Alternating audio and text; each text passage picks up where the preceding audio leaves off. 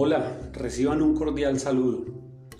En este día quiero hacer un reconocimiento a todos los trabajadores colombianos, hombres y mujeres que se la juegan por el país con pasión, compromiso, creatividad, que luchan por una mejor condición y calidad de vida para sus familias y para sí mismos.